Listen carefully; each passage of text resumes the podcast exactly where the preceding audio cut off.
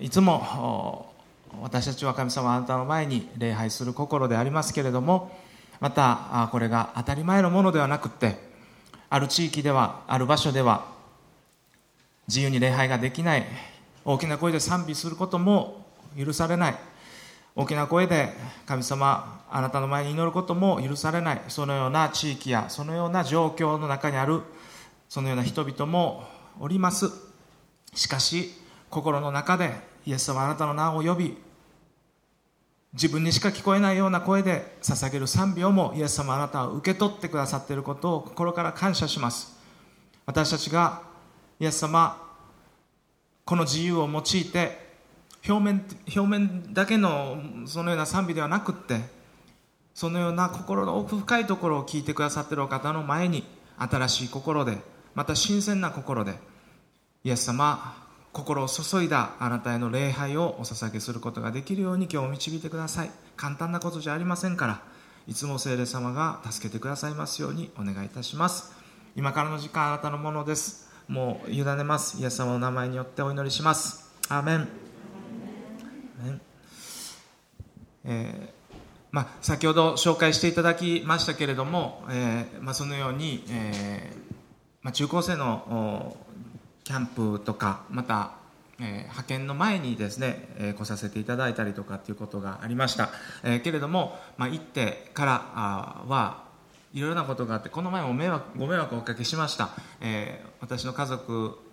の中で、まあ、濃厚接触ということで、えー、来る来させていただく予定だったのがキャンセルになったりとか、まあ、そういうこともあって、えー、今日になっているわけですけれども、えー、本当に、えー、いつも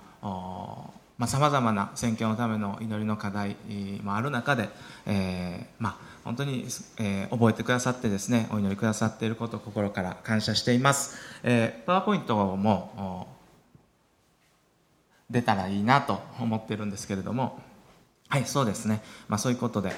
えー、少しですねその私たちの言ってきたことまたあ体験してきたことそのようなこともシェアしながら、えー、また、まあ、御言葉ですよね。えー、でもどうしても報告の部分もあるしで 難しいんですけど、えー、証メッセージみたいになればなということを思っています、えー、私はですね、まあ、いわゆるそういうえー、そういうものとして、まあ、あの使わされました、えー、人口結局たどり着いた部族というか民族はですね、まあ、人口次のページスライドお願いします。大体1500人から2000人ぐらいの部族です、えー、多く見て2000かなという感じですね、えー、2000人なんですけれどもやっぱりその彼らの独特の言語があるんですね。他の語他の族他の語というそういう言葉ですね、えー、文法も違うし単語も違う、まあ、そういうような言語ですね、えー、政府が私たちが発見する少し前に政府に認知されたというようなことをこの他の族のみんなは言ってましたけれどもゴムラしか存在しないという部族なんですね。あの やめてよと思いませんか？もうやめてよというあのごめんなさい。通訳興味深く見てましたけどあのできできなかったですね。やめてよ。やめてよ。もう2000人ですかっていうけれどもえー、高橋先生が最初に読んでくださった御言葉の通りでした。やっぱり一人として滅びることなくとおっしゃる神様なんですね、えーまあ、この部族に神様は私たちの、まあ、人生を使ってくださったあと思っています。ゴムラしかなくってそしてこのゴムラは5キロの円の中に密集していますから。ですから他の他の語という言葉はですねえー、地球この地球の中の5キロの中でしか使われてない言語ですよね。そういう民族があってもう5村ぐらいええかと神様はやっぱりおっしゃらなくって一人として滅びることなくこのために御子を使わしたイエス様あ神様はですね、まあ、この民族のことを忘れてないんだなということをですね、えー、書き文字はありません。ですから分かってきたことは、えー、彼らはね多分どこかから来たんだと思うんですけれども歴史がないんですね、えー、書き文字がないというのは歴史が残らないのかということをぞっとしましたけれども、えー、まあそして、えー、宗教の割合は仏教とそして、えー、精霊崇拝というと、まあ、それほどあれですけどものすごくアクティブなまじないを行いますね、えー、何十年間前にはもうそれで隣の村と、まあ、いわゆる戦争的なことができてたんですね。あのこう気持ち悪い話ですけれども南大阪は大丈夫なんですよね。まあ呪い合って本当にその晩のうちにあっちの村人もこっちの村人も死んでいくとかっていうことが、まあ、平気で起こってたようなそういうようなもうすごくこう霊的な仏教ではないんですだから、まあ、そういうのの混じってしまったようなものの信仰を100%持っているというようなそういう部族でした。であのまあ、やりながらすぐ分かったことは歴史上宣教師は入っていないということは分かりました。えー、教会も行ってないということが分かりました。っていうか知らないという状況でした。まあしかしですねそこでやりながらあの分かってきたこと他の部族もいろいろ回って回りました。そういう中で分かってきたことはですね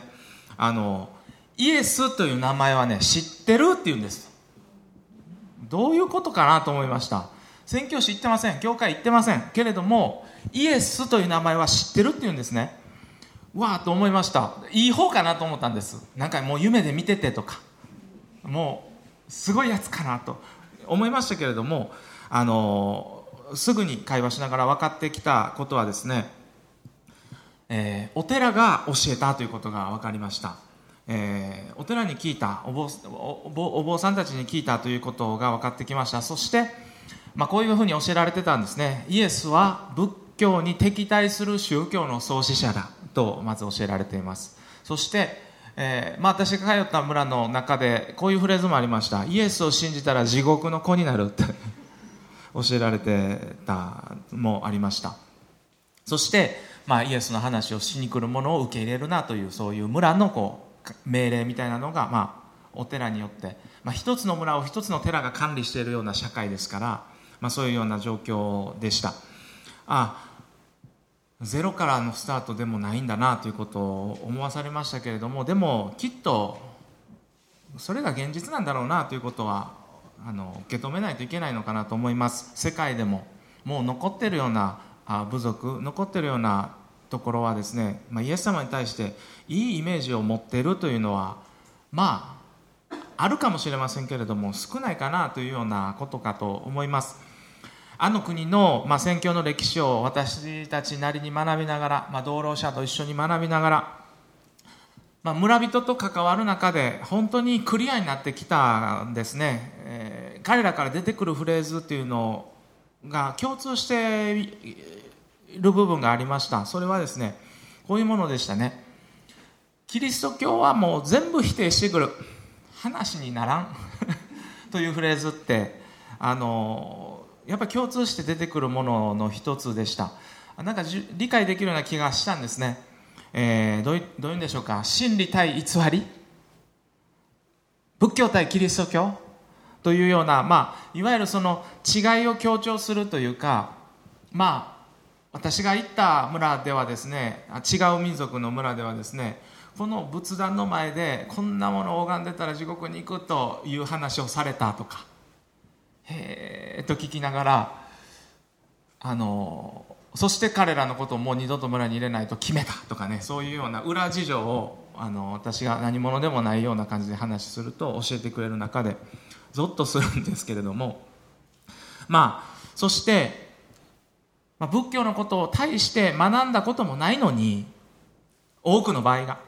そしてそれを尊んでる人の心にこう目を向けることをせずにというんでしょうかどういうかな。キリスト教じゃないんですね。じゃあ違いますよみたいな宣教ですね。内容のことそんなに知らないけれども唯一ですよキリスト教だけがというようなまあそういう上からの宣教があったんだなということが分かってきました。お寺がイエスは仏教に敵対する宗教の創始者だと言ったのはいやなんでなんかなということもまた考えさせられる部分でした。もしかしたら言わせてるかもしれないなというようなことも考えさせられました。まあいわゆる私たちが言ったところはそういう、まあ、対決型の、まあ、宣教の実みたいなものがもう本当にこう実ってるようなそういうところだったんですね。まあ、キリスト教というのは、まあ、病気のような扱いというのが多分ぴったりだと思います、えー、感染というと言葉悪いけれども、まあ、キリスト教にかかったというかな、まあ、彼らはそういう感覚です。そういう感染した人間が出たらその病細胞を取り除くような形で広まらないように村から追い出すという形が、まあ、一般的になされているようなことですね。要するに土地を失います。仕事を失います、まあ、家を失いますね。そのような形で村から追い出されるわけですね。もう広まらないように、まあ、仏教ですから殺しはしません、まあ、殺生してはいけません。けれども、まあ、社会的には殺されるという感じですね。そしてそういう姿を見ていた他の村人たちはあれを信じたらこんな目に遭うのかという恐怖心がだけが植え付けられるもっと硬い村になっていくというようなあ方法でしょうか、まあ、そういうところに私はあ使わされていきました、まあ、村々を回って、えー、まあやっぱり力入ってですね神罪救いの何かの情報を語らないとどうするのかというような感じで私やっていました。最初まあ行くんですけれども、まあ、村にもちろんクリスチャンの方っていないんですね。あの未伝部族ですから本当にちゃんといないわけで。本当にいないんやというところで。あ足がかりがない。知り合いがいない。この家族を足がかりにさせていただいてこの家族の人間関係の中で伝道させてもらうというのもないんや。どうするんかなというところから始まりまあもう一つしかないんですね。それはその村に行って挨拶しながらうろうろするっていう。そここんなところからしか始まらないのかと思いましたけれどもそういう中で最初挨拶します。最初は珍しがられてお茶なんかも出てきます。お茶飲みながら。けれども、まあ、家帰ってえー、まあ、男性的な思考かもしれませんけれども今日俺は一体何をしてきたかなと夜に振り返るんですね。お茶。お茶はした。でもね最初はまあそれで何とかなるんですけれどももう祈られています。それも感謝なことで。でもまたサポートされています。でもお茶以上進めないというのがあ続いていくとですねだんだんだんだんしんどくなってくるんですね。どこかでイエス様の話出さないとということで2回目の訪問ぐらいでところでっていうことで神様の話出してみたり、まあ、罪の話出してみたりとしますけれどもそれをした後もう1回目の3回目の訪問ではもう村の空気がもう全く変わってるんですね。もうちゃんとあのあいつらをこの村に受け入れてはいけないという命令が通ったなっていうのが分かるもう挨拶もままならなくなっていくというような状況でした。いわゆるそういう中で70村ぐらい私たち回ったんですけれども70村全部から私たちはこうキックアウトされるんですね。10村回っても20村回っても304040の次は50っていけばいいんですけど414243を3を1回2回3回4回と訪問する。そしてちゃんと拒絶されるということを繰り返す中であなんかこう私の中で自分が構築してきたように思っていたなんか説教ができる 説教する牧師みたいな何て言うんでしょうかキリストの話をしに来ましたというようなアプローチ語る？語るというところから始まっていくような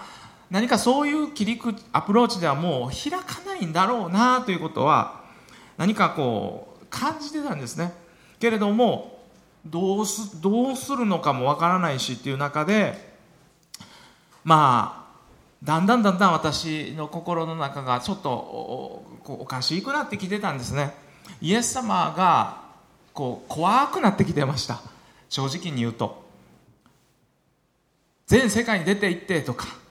まあ、そういう言葉を真に受けて飛び出していったらもう家族は孤立し始めてるし。全然コミュニティなんかできないし。教育の問題いろんな問題の中でたくさんの問題がいっぱいいっぱい出てくるしなんかできもしないことを押し付けてくる鬼主人みたいに見え始めてきて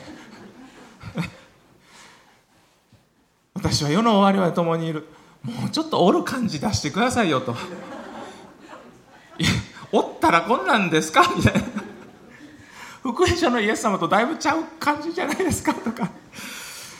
まあそういうこう笑えない自分の心の中ではそういう思いでした。もう本当に笑えない中で睡眠がうまく取れなくなってきていました。そしてもう始まってたんだろうなと思いますけれども夜中目が覚めてずっと考えてしまうことはもう本当にひどいマイナスなこううつうつとしたそのようなスパイラルにずっと夜中中入ってしまって目は覚めてしまってもう一度明け方ぐらいに寝れたら寝るみたいなあそういうようなことになっていましたけれどもでも僕はそんなことならないと思ってたしなんか信仰と気合はほぼ同義語が同義語だみたいなタイプ。だから全然そんなこと準備もしてなかったしわからないしという中でなすがままというような状況でした。教会が生まれるなんか永遠に無理なような感じがするし3回以上通えないし、まあ、孤独孤立していく、まあ、そういう中で、まあ、ちょうど妻が3人目を出産するというタイミングでした。本当に救われたと思いますけれども日本に一時帰国するという出産のために一時帰国するということで飛行機に乗りましたけれどもあの飛行機に乗った時に自分の肩の力がこんなにここまで抜けるんかとびっくりしたぐらいにこんな感じで生きてた？ということをゾッとして日本帰ってきて出産が終わってもう一度あの国に戻るぞという頭に切り替え始めた時のあの冬の夜でしたけれどももう違う目の覚め方だったんですね、えーまあ、バーンアウトという経験でした、まあ、まあうつ病ですねという診断でした。あ本当にきつかったしまあ、そのような状況の中におられる方もおられるかもしれないからこういう話を僕は教会で聞けなかったと思うんですその時は。もう難しいですね、まあ、けれども、うん。まあ、でも今今ですよ。今あの時のことがあ本当に私にとって必要なね大手術のような、まあ、イエス様は私のことを本当に愛してくれていてなんかあごめんなというかね触らないといけないから触らせてなというかここ切っとかなあかんから痛いけど切らせてくれとイエス様ちゃんと関わってくれたようなそんな時だったように思うんですね。私は全然人のためになれなかったんですね。助けたい。私はこういうあのそういうなんで牧師みたいななんとかみたいなそういう看板を自分なりに背負って彼らの命永遠の命のために行くんだ。彼らを助けるんだ。彼らをよりよく向上させるんだ。みたいなそういう気持ちで。しかし役に立てない。言葉さえ難しい。まあ助けられてばっかりで。永遠の命のために何の影響も彼らに与えることができない、まあ、そういうことを私はあのうつうつしながらカウンセラーに河川敷太陽を浴びてね河川敷だけは歩いてねと言われながら私とぼとぼ歩きながら、まあ、祈れなくなってました。聖書も読めなくなってたんですね。だからイエス様に、まあ、何の役にも立てないし意味ないと思うとか、まあ、言いたいことだけ言ってもう逃げるみたいなそのような生活でした、まあ、そんな時にまあ、もちろん KBI でも学んできたことだったんですけれどもあの心の中にああそういえばイエス様って30歳の前どんなんやったかなということを書いてたなみたいなのルカの3章ぐらいやったかなみたいなのをふっと思い出せたんですね。そして皆さんちょっとあのこの箇所を開きたいと思うんですがルカの3の23のこの言葉を久しぶりに聖書を読みました。ルカの3の23ですね。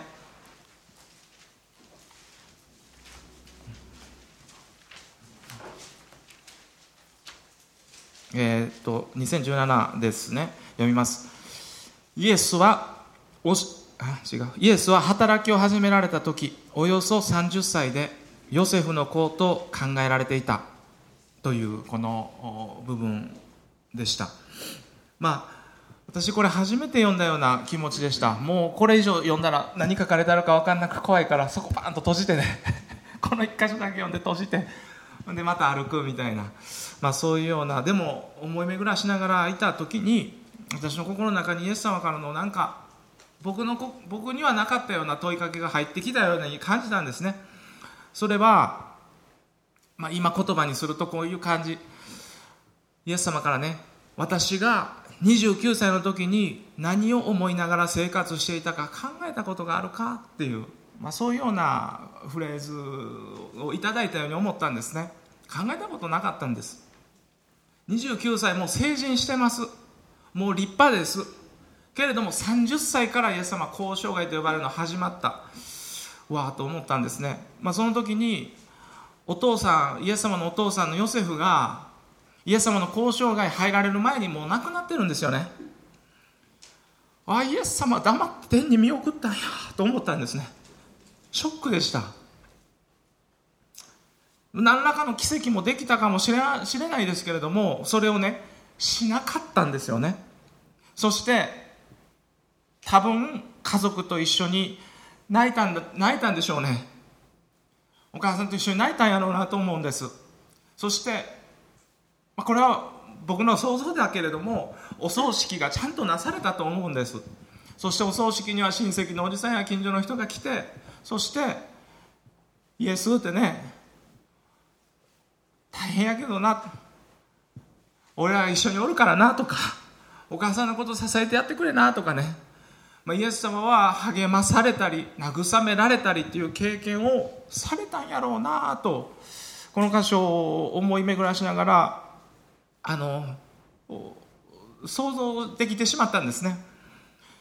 そこからなんか私の愚痴が全部答えられたような気がします。言葉が難しいって。もう難しいって嘆いたことも。あの国の言葉の次にまだ部族の言葉があるんですよ。ふざけんな。ともうなんでこんな複雑にしてんねやと。まあいろんなこと愚痴りましたけれどももうでもねイエス様は私の心の中に私も経験したよという角度からカウンセリングされるような気持ちでした。私も何にも喋れない赤ちゃんから始めたよ。5年はかかったな、まあ、そんなような言葉が心に響きました。人々の救いのために役に立ちたいんだと私はイエス様の前に言いましたがイエス様はイエス様は救い主ですよね。最初から最後まで。しかしイエス様はね赤ちゃんの時にヘロデ王が2歳以下の男の子を皆殺しにしなさいという殺害の命令に対してお父さんお母さんに抱っこされてエジプトに逃げてもらってわ命救われるってところから始めたんだっていうことをそれショックでした。救い主が救われるっていうところをさえ通ってくださった。命のパンと呼ばれるお方が食べさせてもらわないと死ぬっていうところから始められた。真理と呼ばれるお方が教えてもらうっていうところから始められた。助け主と呼ばれるお方が人に助けられるっていうところから始められたっていうことは僕にとっては大きなショックでした。イエス様は私たち人間に寄り添う寄り添いたいから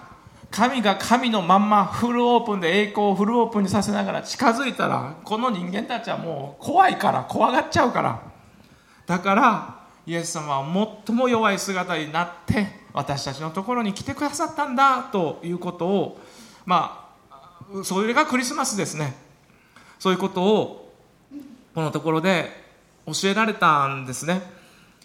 力を解き放った奇跡も奇跡ですけれどもでも天国の王が神が栄光や力を全く漏らさずにルカがナザレでインタビューを重ねながらこのお方は30年間ただの人間の子供としか思われずに生き切ってしまわれたということが分かった時に僕はルカはねもう震え上がったんじゃないかと思うんですね。とんでもない奇跡じゃないか。もっと大きな奇跡じゃないかってそんなことを思わされました。今までの私はあの3年半をコピーしてペーストするんだみたいな。そんな気持ちでそういうふうにできないしでも強がって。けれどもイエス様の交渉外は3年半なんかじゃないっていうことをあのお方は30年間そのようにして歩まれたんだということを私たちは見なければならないということを思わされました。教えることから始めるより学ぶことから始めたらいい。助けるより助けられに行ったらいい。むしろその弱さのまんま始めたらいい。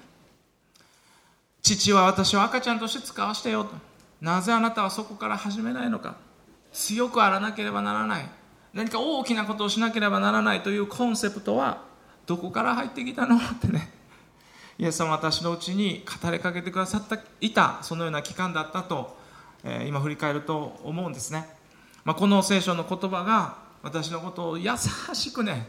でも押してくれたんですね。私が耐えられる範囲でイエス様は私の背中を押してくれたと思っています。まあ、うつは完治していない中でですね、まあ、這いつくばるような形でもう一度再派遣というようなことでした。この背景はカウンセラーがもうもう均衡状態なんですと。きっとこのまま日本で考えててももうこのままだと思い思います。試してみましょうということで、えー、無理だったらもうやめたらいい。普通にやめたらいいよ。何にも神様の前で変わらないでしょうということで。けれども行けるんだったら行けるだけ歩いてみませんかというチャレンジでした、まあ、そういう中で私は一人では家族だけでは行けないから姑にも来ていただいて。もう子供たちの面倒僕見れないですと。子供たちにあっち行ったら楽しいことあるよってもう言えないです。嘘ついてる。僕が楽しくないのに。そんな中で姑に来てもらう。めちゃくちゃな。史上初のもう変な直具合でですね、まあ、そのところにもう一度帰ったんですね。そしてバーンアウトの直前にこの部族他の族と私出会ってたんですね。出会って本格的に関わり始めよう。伝道するぞ。また神罪救い言うぞ。みたいな前にバーンアウトしたんです。本当に上手に神様伝えれるなと思う。見せてはくれてでもそのままやるなみたいな。まあ、そういうようなことで私はあの村にやっぱり通わなければ私たち以外で彼らのことを知ってる人いないんじゃないかということで彼らのところに行き始めました。あ行って痛感したことはあ本当に私は強かったんやなということを痛感しました。もう自信がなかったから。もう福音語るのも勇気が実はなかったんですね。これで拒否られたらまたあのうつに入るのも感じてたしということで。むしろ、まあ、彼らの、まあ、本当にスローライフですね。うつ病という単語もないんですね。まあそういうような彼らのスローライフに私を癒してというかもう学ばせてくださいみたいな感じでその村に通い始めたんですけれども、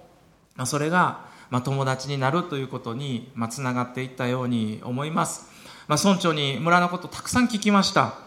えー、民族の言葉のことやまた彼らの農業のやり方家の建て方。あ3日で30年持つ竹の家建てるんですよ。ローン背負わないですよ。もう腹立つっていうかね何を何をと思う思うような彼らのそういうライフスタイルを見させてもらいながらまたこういうバンと飛ばすパチンコで本当に取り取って帰ってくるわけでわあと思って私そういうのを教えてもらいながら大事なことを学びたいです。教えてくださいという姿勢に対して敵意とか反発というリアクションは絶対に返ってこないんやなということを普通に学びました。当たり前のことですけどいっぱい聞くとじゃあお前らはどうなのかとか聞いてくれるということを経験し始めて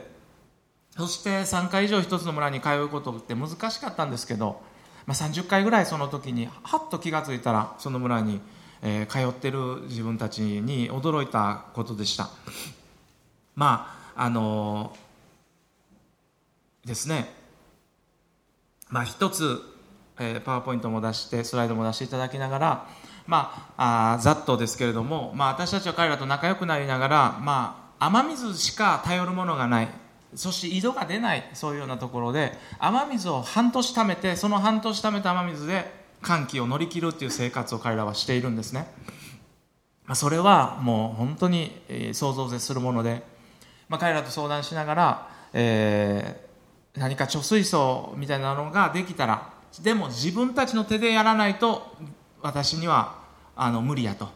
経済的に無理やと。でも仲良くなったしそういうことは一緒にやりたいなと思ってるよみたいなことを、えー、言い始めました。そして、えー、こんなことしたんですね。お願いします。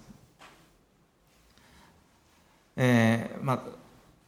スライド見ていただきながらですけれども、まあ、これ私ですねやらしいあのレポート用の写真ですよね、えー、やらしいなと思いながら撮らないと見せれないから撮るんですけどまあ、こうやってみんなと一緒に掘りました、まあ、どんどん行ってください、えー、このようにして、えー、出てきた土は手で運び出しというようなことをやりお願いします、はい。まあ、こうやって掘りお願いします、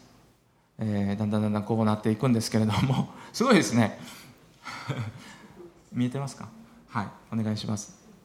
そして、まあ、私の同労者がこういうこともあのあの経験があったみたいで、えー、枠組んでセメント流し込むんですね。はい。はい。そうですね。はい。まあこういうような作業なんかを彼らと一緒にやりました。あの一つだけ作業中にあった面白い忘れられない出来事をシェアさせていただきたいと思いますが私がですね桑を握ったんですね。初めの日に。そしたらまああの多分外人ですしああいうのの外資系のああいうようなサポートっていうのは大体そういう、まあ、いわゆる監視？悪いことしてないか薬寝てないかというのを監視するためにいるって思われがちなんですけれどもまあクワを握った時にですねざわついたんですちょっと。彼らが。ざわざわってした時にあの時1個のフレーズだけ聞き取れたんですね。それは「ジャパンがクワを握った」って言ったんです。ジャパンがクワを握った。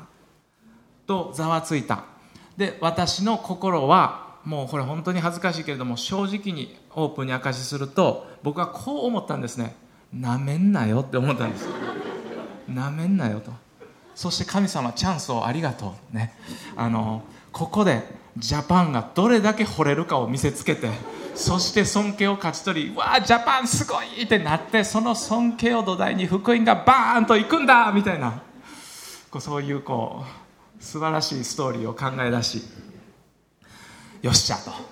そして掘るんですけれどもこんな掘ってない普段掘ってない 人間が掘ったらもうね20分なんか嘘ですよ。10分したらもう豆ですよね。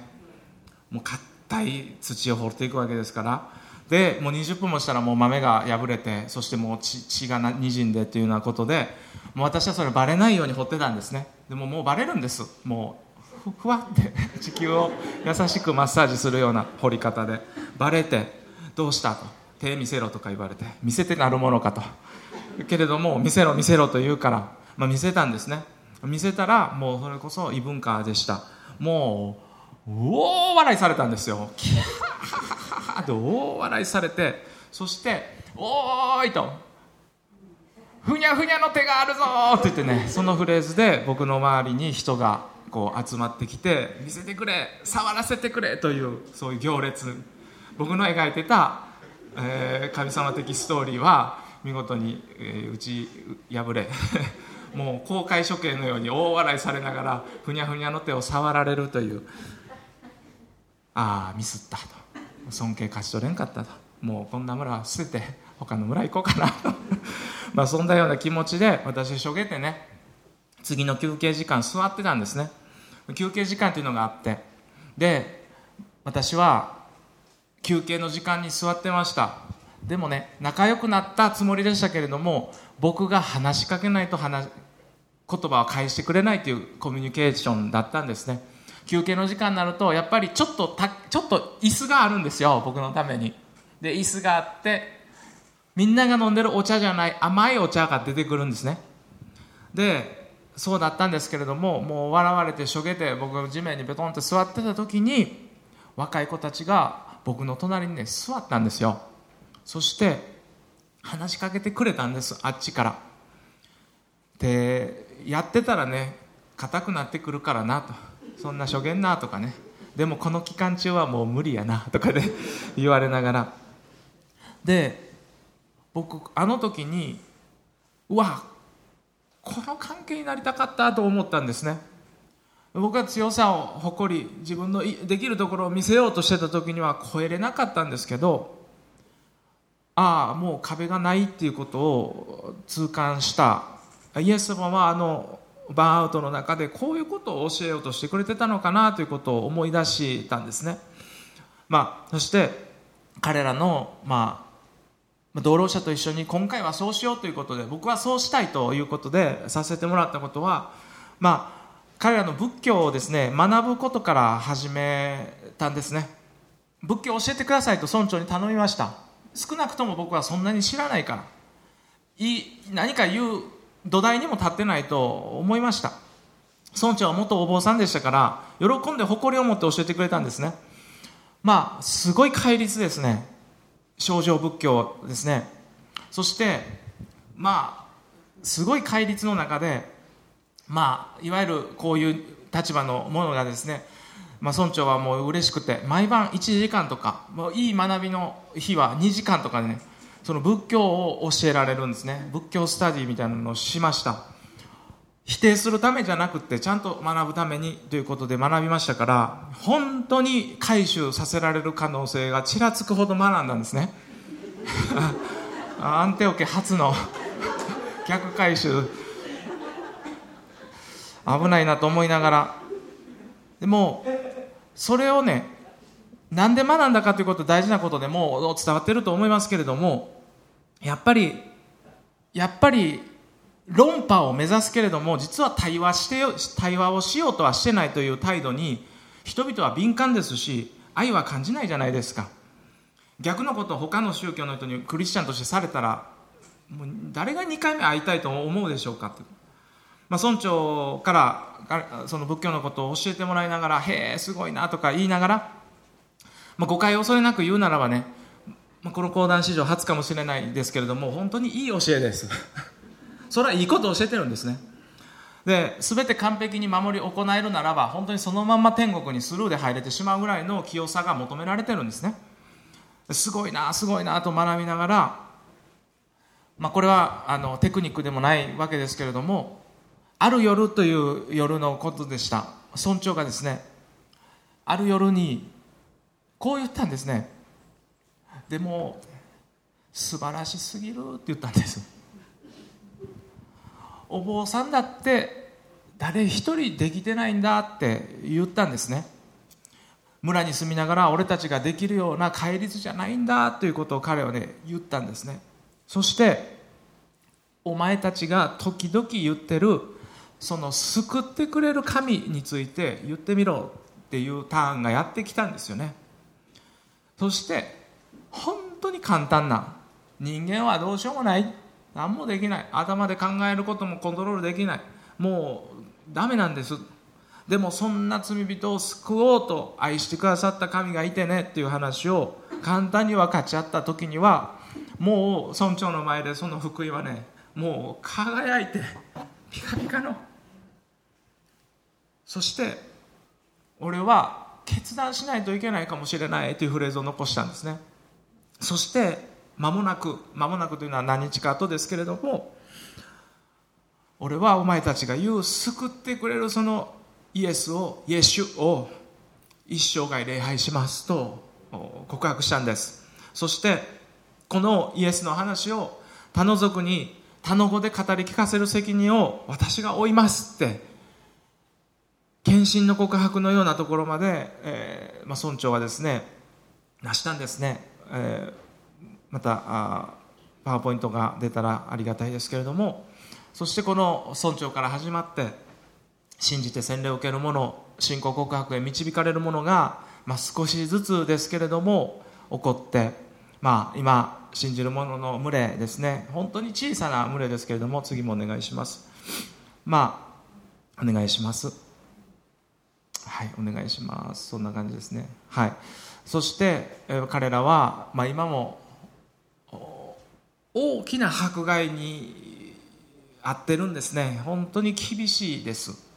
けれども彼らは村を追い出されることになっても仕事を失うことになってもこのイエスだけはもう手放すことできませんってね彼らは言いながら私たちが心配している姿を見ながら心配するなと。神様が共におられるって書いてあったよとかね。迫害はあるって聖書でもう読んでてね、まあ、その通りやんかみたいな。こっちが励まされるようなことでした。まああのこの状況の中で私は一時帰国してきましたけれどもコロナでロックダウンかなり強いロックダウンがあってそしてまあ国の軍事クーデターが起こってあまあ今も地方の方に住むということは私たちにとってというよりもまあ内戦の状態の中であの村に民主民主主義の国の人がどんな用事があるのかとあの村が危なくなるんですね、まあ、そういうことの中で今はまあ彼らをこの遠いところからサポートしながら励ましながらいますけれども本当に終わったと思いました。しかし、まあ、イエス様は私はあなた方を捨てて孤児とはしないとおっしゃるお方で聖霊様が彼らと共にいてくださるわけでそして彼らは私の子じゃないし神の子とされた神様がお父さんなんだということ、まあ、彼らのところからやってくる報告は今も新しい賛美ができたとかまた一緒に集まって礼拝してるよとかまああるカップルがまた洗礼に導かれたりというようなこと私たちが関わった時には心を開かなかった人が救われてきたりというようなことがあったり、まあ、そういう中で私たちはああもうこれで状況が開いたからといって私がまたあの国に前と同じように変えることが彼らの自立にとって本当にいいことなのかということを問われ始めたんですね、えー、私の働きは去ることができて成功なんですね。去らなければならない。で形としてはこういう状況に振り回されたように見えますけれどもしかしこのこのことが彼らを自立へと促しておられる神様の方法なのならば従わなければならないなと感情的には無理と言いながら まあそういうようなところにいます。そしてまあ今は彼らに、え祈られつつですね、えこの兵庫県の、まあ、また必要がある、まあ、4万5千人の町々に対して教会がゼロというそういうような地域にまあ、日本にいる中で私たちはそのところにまた新しく、まあ、ゼロからの開拓をしていこうということでですね、えー、次のステップをと考えつついるんですね、えー、またお祈りいただければと思いますが少し総額していただいてよろしいでしょうか、えー、まあ一言ですね、まあ、祈りたいですけれども皆さん多くの方が弱さを抱えているんじゃないでしょうか。自分は強いんだ。自分はできるんだ。という気持ちでここに座っておられるならばその方こそもしかしたら神様の前に問われなければならないのかもしれません。多くの方が弱さを負ってるし弱さを持ってるし。しかし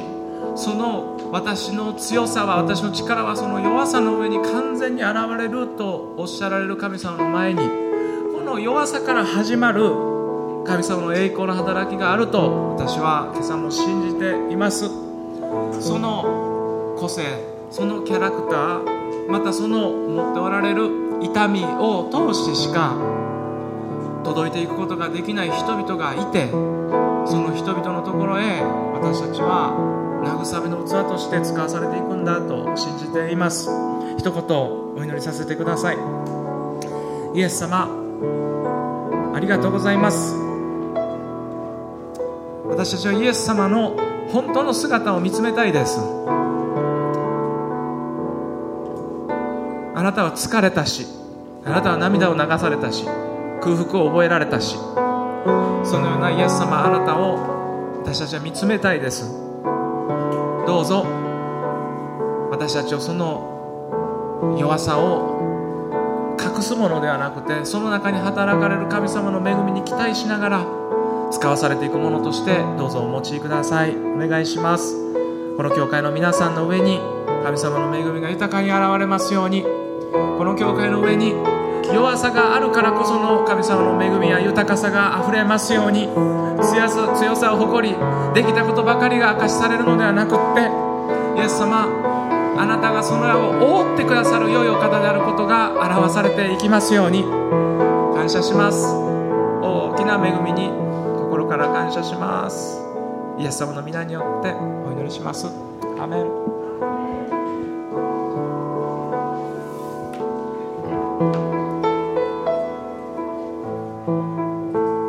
皆さん立ち上がってしばらく祈っていきましょう。ハレルヤハレルヤハレルヤ。ハレルヤ今朝小森先生から通して主が語ってくださったことをもう一度私たち一人一人が受け取っていきたいと思います。私たち本当に弱さを覚えます。辛いところも通りますけれどもそれらを通して主の栄光が現れて何よりもあなたの素晴らしさが伝えられていく時となりますように。ハレルヤハレルヤ。今それぞれ声に出して祈っていきましょう。ハレルヤイエス様ありがとうございます。ハレルヤハレルヤ一人一人を用いてください。弱さを覚えていますけれども。でも私たちのうちに輝く神様あなたの力が現れることを信じます。あなたのタイミングで主の栄光が現れると信じます。ハレルヤハレルヤハレルヤ。私たちもまた救われたそのことを伝えていくことができますように上から目線で何か押し付けたり否定するのではなくて本当に神様イエス様がなされたように一人一人そばに寄り添ってまた友達となって福音を伝えることができますように。ハレルヤハレルヤ主よ。ハレルヤハレルヤハレルヤ。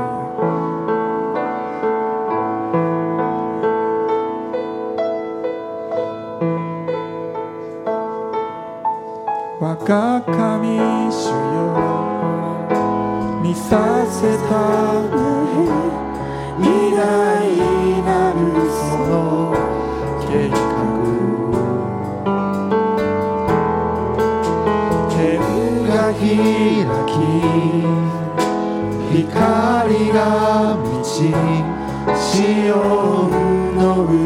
にとどまる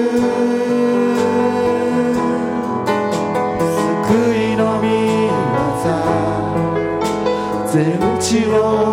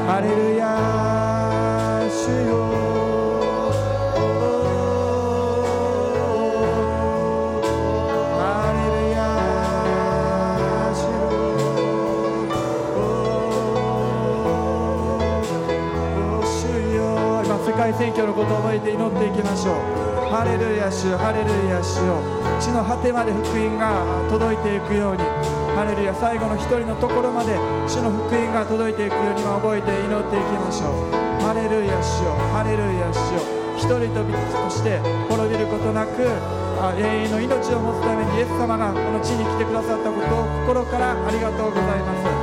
ハレルヤ私たち一人一人を用いてください。またこの教会を用いてください。まだイエス様のことを知らない人々が世界中にたくさんおられます。ハレルヤハレルヤ全世界の人々が声を合わせてあなたを褒めたたえる。当にその時まで私たちを用いてください。ハレルヤ主よ。ハレルヤ主よ。私たちの弱さを用いてください。ハレルヤ主よ。私たちの足りないところを用いてください。そこを通して主の栄光が表されることを心からありがとうございます。ただこの日本にもまだ福音が届いていない地域がたくさんあります。そのところにも教会が建て上げられていきますように。ハレルヤ主よハレルヤ主よ。ハレルヤイエス様期待いたします。ハレルヤ。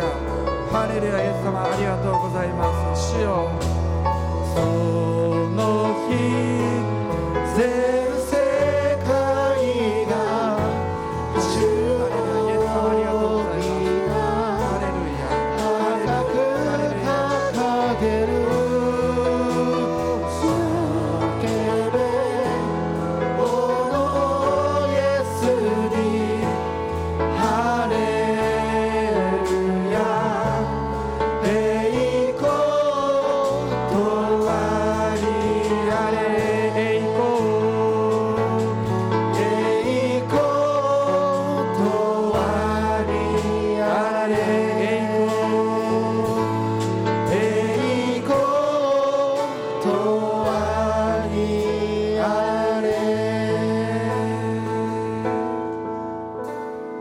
神は実にその一人子をお与えになった。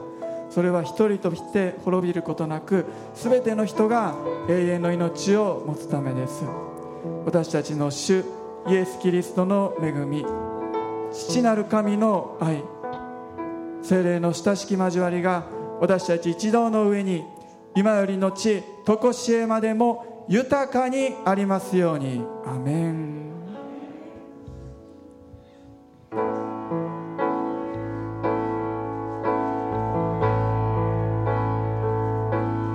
day.